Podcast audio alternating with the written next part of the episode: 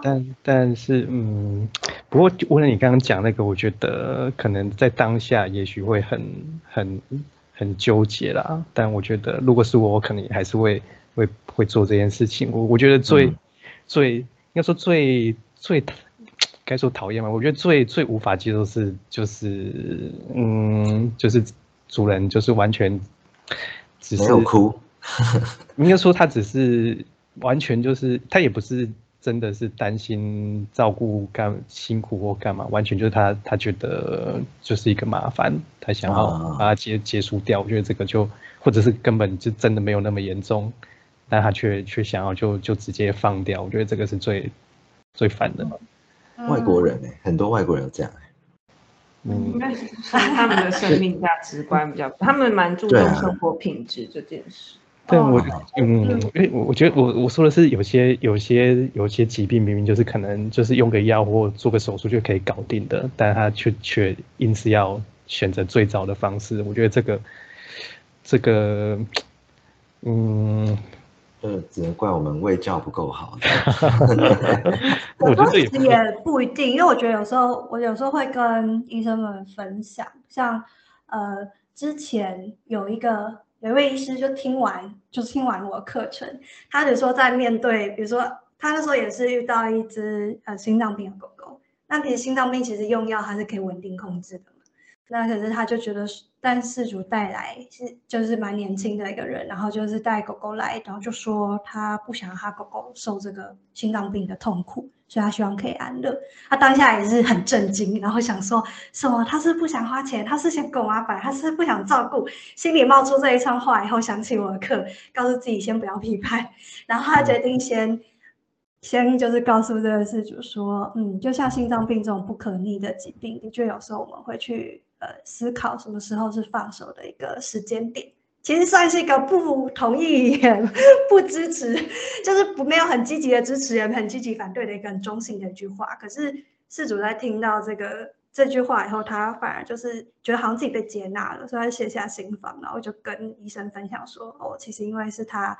爸妈其实都是心脏病离开的，所以他觉得他面对他的狗又出现这样的状况的时候，他会想到过往他可能跟他的呃过去的失落经验有很大的。”就是很大的影响，就是他会觉得说，他也很担心会，就他很心爱的狗狗会遇到这样子的事情。就是有时候，嗯，有时候我们其实也不太确定，尤其就是，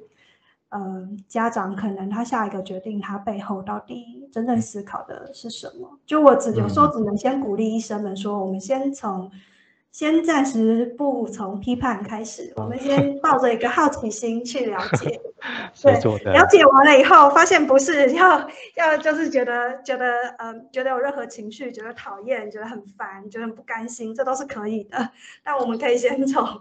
就是了解开始，有时候呢会是一个，也许可能会成为一个呃医病关系的一个，也许是一个转折点。对啊，嗯，也会对自己比较那个啦，就是。事后想起来，比较不会觉得自己做的不好或不够，或者是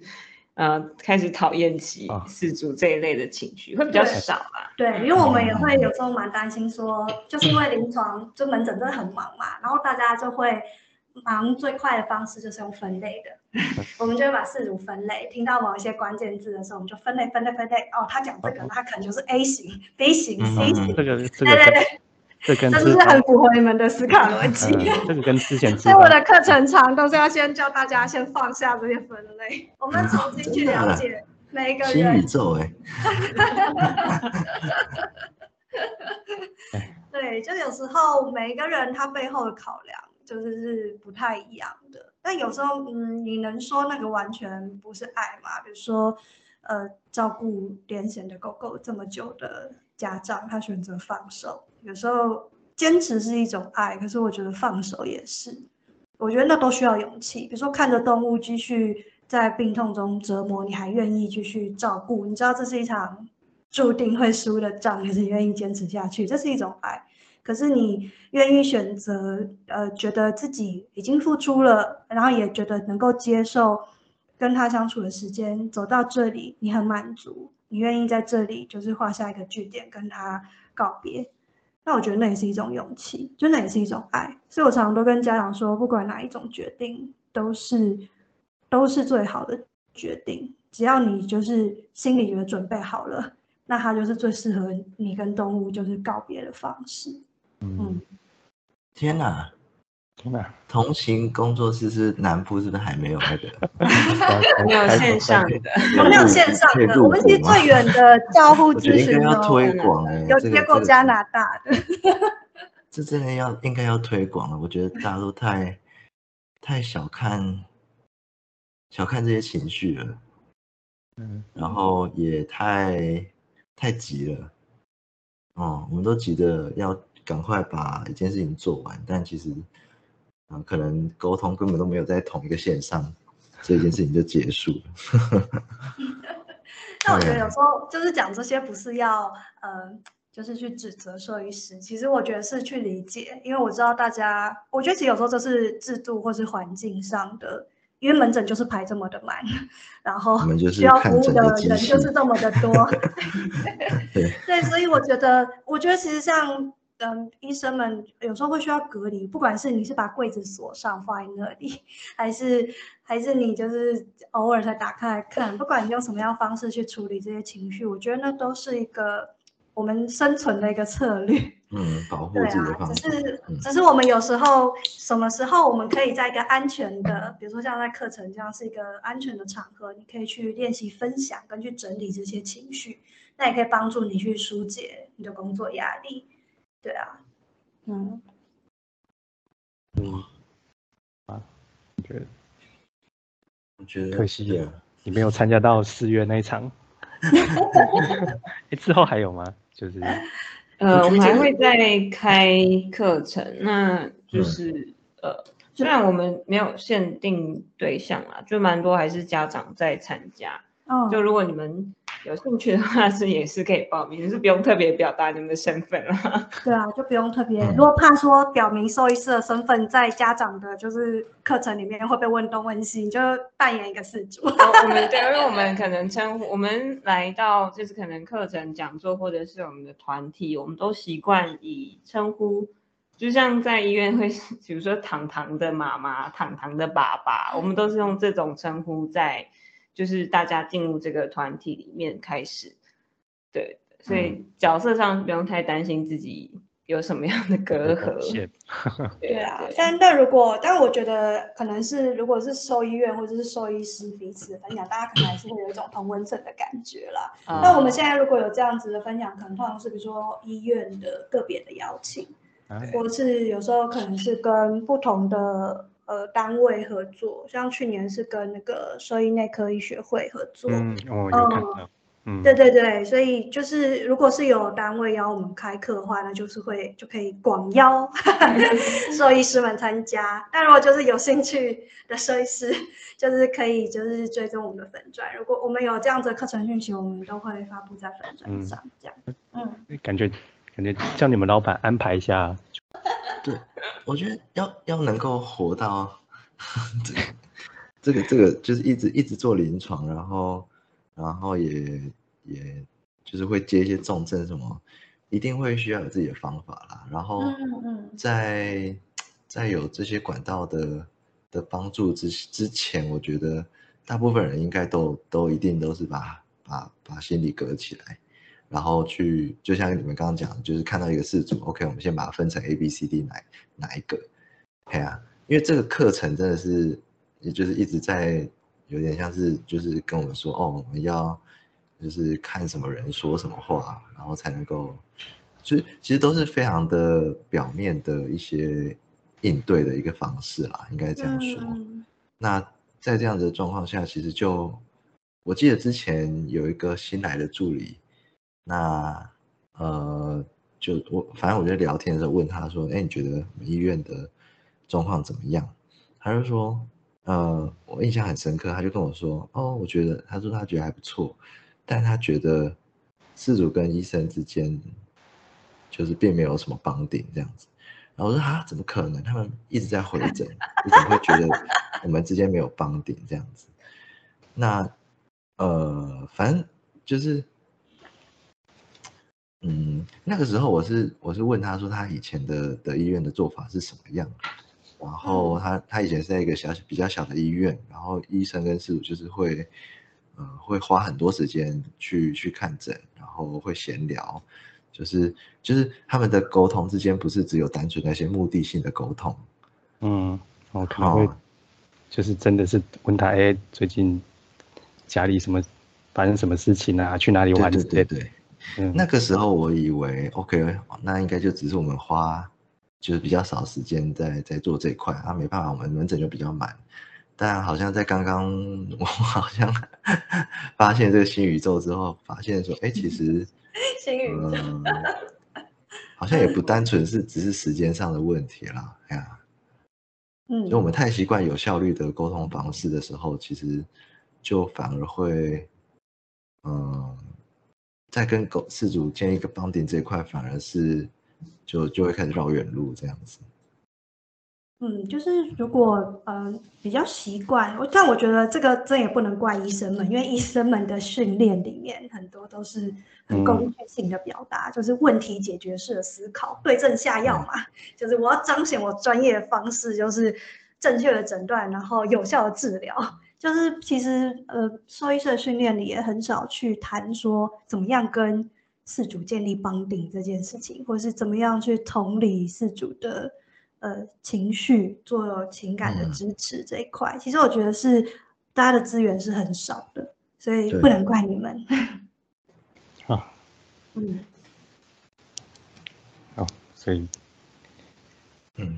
这样。可以可以可以可以入股，你知道就是不是么回事。呃，应该应该说，我觉得这个这个这个想法真的是太太少人在使用了，嗯，我觉得好可惜。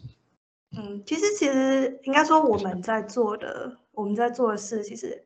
呃，我现在在做的社工，在我自己大学的时候，我也没有学过，我是 一直到自己出来创。同行工作室以后，我后来才发现说，美国的兽医社工，其实美国兽医社工是近二十年才有的。嗯，那他们的兽医社工其实被聘，就是聘在比如说大型的教学医院，然后是一个正职。所以其实呃，美国兽医社工在兽医院是一个正职的人员，然后他会去协助家长，就像我们在做的事，比如说陪家长去下，比如说艰难的医疗决定，那甚至是家长的悲伤辅导。就有医院当兽医院有一个兽医社工的配置，医生们跟助理们就会有更多的心力，就是专注在诊疗上，而家长的比如说情绪支持啊，或是呃这些陪伴或是同理，就会就可以交给比如说兽医社工作。对，所以嗯，其实像美国是有这样子的组织，但其实也不多哎，因为他们也是近二十年来很新的、非常新的一个领域。那可能受训的社工师也可能 maybe 才几百个而已，对啊。嗯，但感觉应该之后会越来越多了，因为我们这样陆陆续续访问过过好几位，就是在这一块努力的，嗯，对，嗯，期待了。那时间是不是差不多？哎，那可以，我想一下，哎，可以问一个比较实际的问题嘛？就是，就是你们这些呃服务应该还是要收费吧？哦，全部都要啊！我们不是公益团体，我们也没有，因为而且我们也没有那个什么 sponsor。对啊，我们没有 sponsor，没有爱入股的人。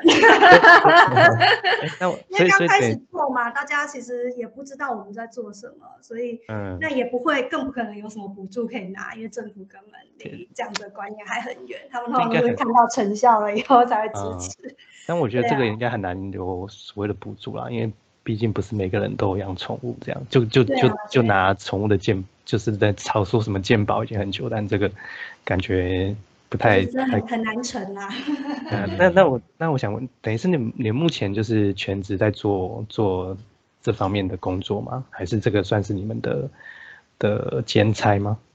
嗯，兼职。应该说这是我们主要的工作，但它不是我们主要赚钱的道路，不是。哦不哦，是我们主要的收入来源，对但是是我们的重心，就是对，嗯，但但我觉得之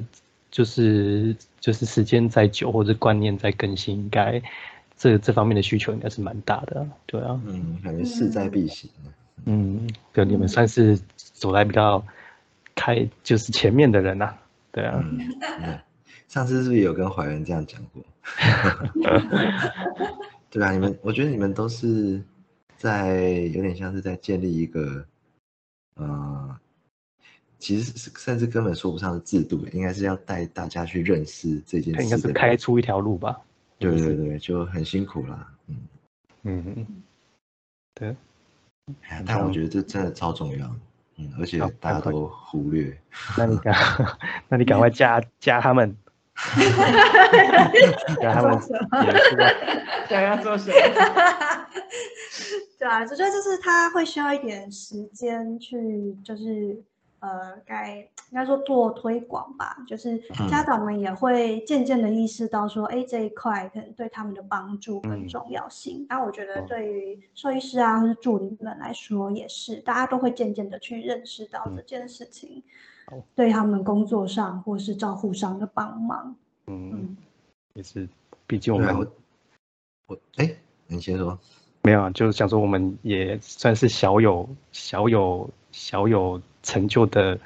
粉丝业了吧？就推广来说，应该是还 OK 吧？应该可以蛮多人看到的。我觉得 那以后就多拜托两位，两位股东。那个啦，我我觉得现在有一个问题就是，啊，就是那种跟我跟我们就是比较有，嗯你说还是我们就活在我们自己啊，嗯，就是我说那种看比较久的诊的那种事主，然后最后他的狗过世以后，我觉得我们的关心就是可能就是他约一个诊，然后我们跟他聊聊天，然后就结束了。那如果说有一个像同行工作室这样子的的的一个，不管是线上还是哎真的是可以面对面的交谈的这样子的一个呃，算是一种服务嘛，我觉得应该会帮助非常非常多的人。嗯，那那我们可以每个月来录一次啊，那你就可以在 录 podcast 的时候顺便没有啊，那哎，那所以应该是接洽的话，应该就是从粉钻那边接洽吧。对，嗯。我好们就一个联络的管道，就是从哦粉钻接洽。对啊，如果就是其实我们也都蛮鼓励兽医师，就如果在临床的工作上，比如说遇到在照护上觉得很辛苦或是压力很大的家长，也可以比如说转接给我们做照护咨询，或是比如说他动物离开了，因为有时候动物离开了，可能跟医院的也许就不会再回诊了嘛，然后可能就是你们就见不到家长啦。对啊，嗯嗯嗯。那就变成说，哎，也可以推荐家长，就是哎来参加我们的悲伤支持的服务，因为我们的悲伤辅导，我们是会带大家手做一份给动物的纪念品，对，哦。就是它是结合了手作跟呃分享，就是有就是可以分享自己动物的故事，然后也可以做一个纪念品给自己的动物这样子，嗯。嗯，好哦。哦，我现在脑子里浮出很多需要的人。就是明天就开始私讯我，然后给我一个 list，你就直接，那你就直接揪团报报报一团报嘛，